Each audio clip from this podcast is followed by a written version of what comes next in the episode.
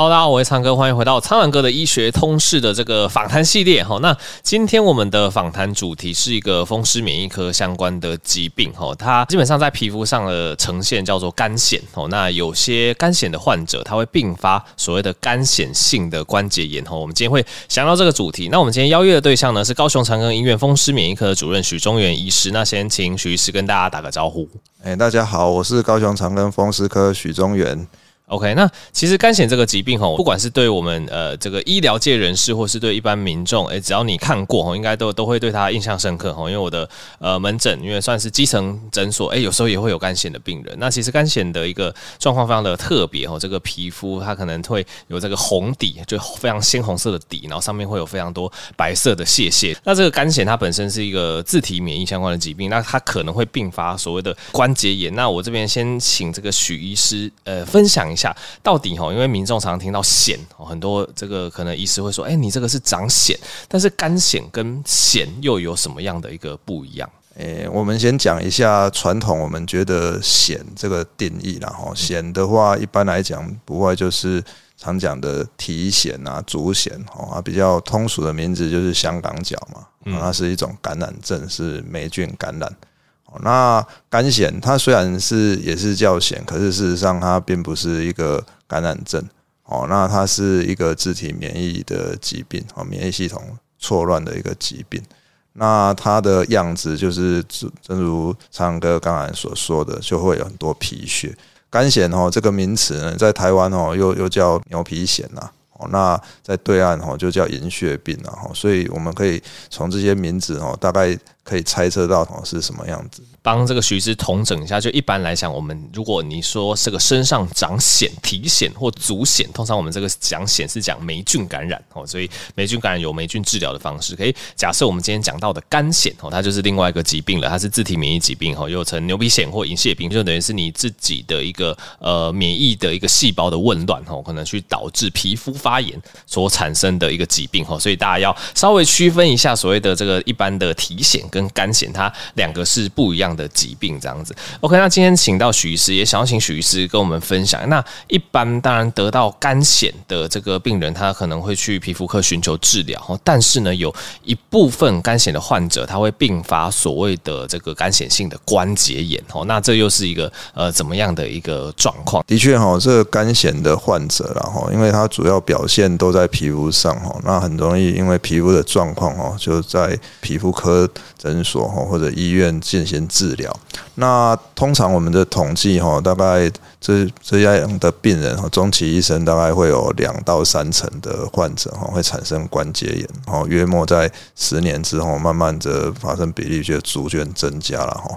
因为这个关节炎、关节痛哈，很难跟皮肤的表现哈。给它串在一起，所以如果没有这种背景知识的医疗人员哦，告诉患者的话，病人往往就不会认为这是有相关的一个情形，而错失了一些治疗的一个时机啊。了解，所以徐医师刚刚是提到说，如果得到这个皮肤的干癣的一个状况，可能十年之后，对，它会拉非常久的时间。一般来讲，十年之后呢，发作的比例哈就会比较明显的上升。嗯，了解。所以应该说，造成患者假设他开始有关节不舒服的状况，他比较难跟他这个皮肤上的一个状况连接在一起。那我这边想到另外一个问题，就因为我们讲干癣性关节炎，可能一开始有干癣，后来有并发关节炎的状况，那会不会有患者他是干癬性关节炎，但是他反而皮肤的状况不明显，他只有关节这样子的状况。欸，的确有这种情形。然后，那我们这种是一个整体的统计的数据哈，那大概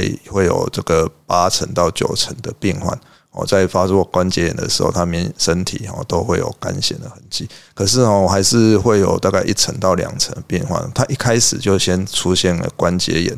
可是呢，一开始他可能寻遍了各种医疗院所啊，找了很多医生，都没有办法给他明确的确定。可能过几年之后，他的肝显才慢慢跑出来。而这种病人一开始我们给他的下的诊断都是未分化关节炎，就是说还不明确他。到底是什么原因造成的？那治疗也比较没有办法用一个非常精准的治疗。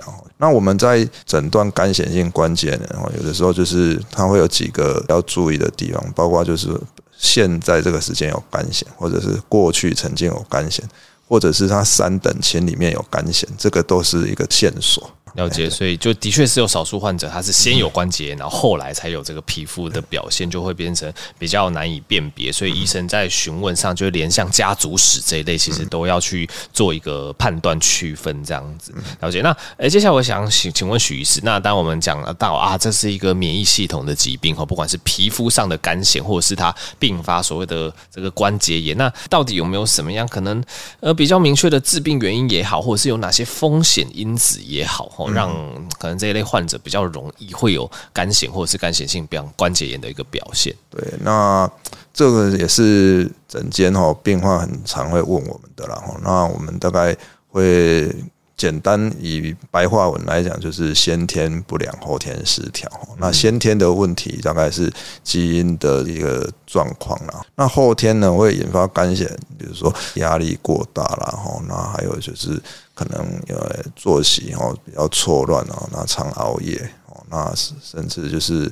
使用大量的烟酒哦，之后可能会导致这种关节炎的发作更容易发生出来的一个情形。嗯，了解。对，你有家族史可能会增加它的发生率，但是你后天就我们讲说一些不正常的生活习惯，对，因为之前在医院常常会注意到，因为儿科嘛，有时候会遇到一些比较严重的一些红斑性狼疮的患者，然后有时候就会觉得说，哎，好像都对家庭压力非常大，就是感觉会有一些相关性。然后，所以假设大家真的可能家族史哈，或者自己。本身有一些自体免疫相关的状况，可能真的要注意一些生活形态哦，不管是运动啊、舒压、睡眠都非常重要。欸、那也想要请问许医师，就是干显性关节炎哈，那它跟可能一般的关节炎比起来，譬如说它好发的关节，或者是它的一个症状，要怎么去区分这样子？坦白讲，干显性关节炎是相当不容易诊断的，然后尤其是当这一位病患哈，他的皮肤的症状哦不是那么明显的时候，那甚至于我们抽血几乎是没有什么特别的指标。那以干显性关节炎的病人呢，可以有五大种的不同的分布的类型。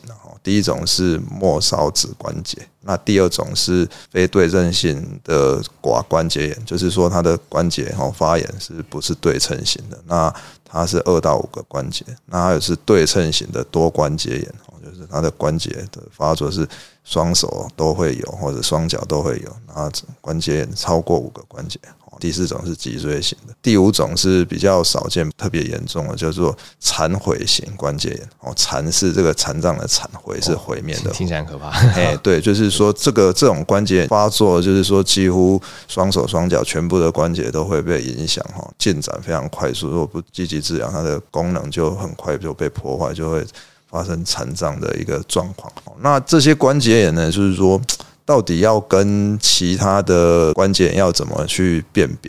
其实真的坦白说是相当困难啊。所以我们以前在呃学习的过程中，我们的教授跟我们说：“诶，这干癬性关节炎呢，它它有个名字叫四不像。”各式各样的表现都有，如这种干性关节，它的样子又很像退化性关节，又很像类风湿关节，又很像痛风哦，然后又很像僵直性脊椎，各种表现都有了。所以要在第一时间诊断出来，的确不容易了哈。啊，还好我们现在诶慢慢有一些辅助的仪器，比如说是超音波。哦，去可以可以去看到它的发作的一个样子啊，是不是有这个节骨点病变的一些表现？哦，慢慢诊断有比较容易一点。接下来就想要请许医师跟我们分享一下这个治疗的部分。那在目前现行的治疗方式上，有哪些比较有效的治疗？哦，像这一类的免疫系统产生的关节炎哦，那大概要治疗哈，有几大类的药物了。那第一种是对整个疾病的恶化哈是没有特别改善的啊，就是说控制症状，抗发炎、消炎止痛药，还有这种类固醇的，啊，就是说它只是控制症状，并没有说让整个疾病哈减缓甚至诶终止的一个情形。嗯嗯。那第二大类就是传统的哈，我们叫做 DMARD，就是修饰风湿性的一个疾病的一个药物哦。那这类药物就是比较传统型的口服的免疫的药物了。那它的特点就是说，单吃一种可能效果没有办法很稳定，它常常要必须要合并使用。病患可能在使用上呢，就是可能会两种甚至三种一起合并使用。第三类的药物，就是我们所谓的生物制剂哦，或者是小分子口服标靶药物。第三类的这一种新型的免疫系统的药物，它发展已经有最近二三十年的时间了，也不是说非常新，然后所以在这个风湿科啊，然后乃至于皮肤科啊，在治疗肝炎关节用这些药物呢，大家的经验都相当的丰富。那细分呢，还可以分很多种啊，就是说虽然都是叫生物制剂，它可以分成这个抗肿瘤因子的抑制剂啊，吼。啊，还有小分子口服标靶的一些药物，其实种类很多种了哈。那没有哪一种是绝对完美的，哦，就是说它跟传统的比起来有相当比例的好处，可是还是用了之后，如果这病人用了有改善，当然持续用。那如果没有改善，我们还有另外其中的可以再更换。呃，我帮许医师统整一下，就是针对这个干性性关节炎的治疗，但比较传统，比较。单纯症状缓解就是 NSAID，就是非类固醇消炎止痛药，或者是类固醇哦，这个就是对于症状算是缓解哦，但是它对于疾病没有办法去。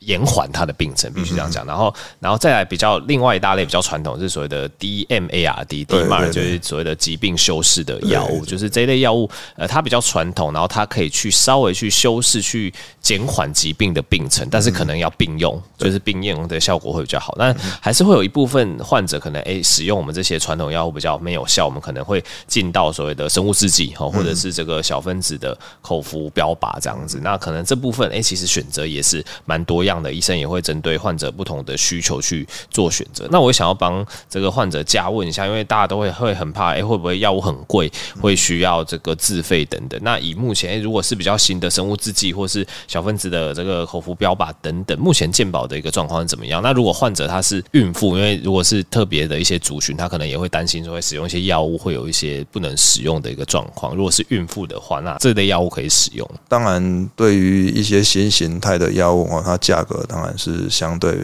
比较昂贵一点啊，但我们健保也是对我们优惠民众良多哈。那在经过传统的这些修饰疾病的药物哈，免疫药物使用之后呢，那如果病人持续还是有三种三痛以上，那我们治疗呢，表示他已经算是效果不佳哈。评估至至少要评估六个月以上了，六个月。对对对，那还是不佳的话，那我们可以。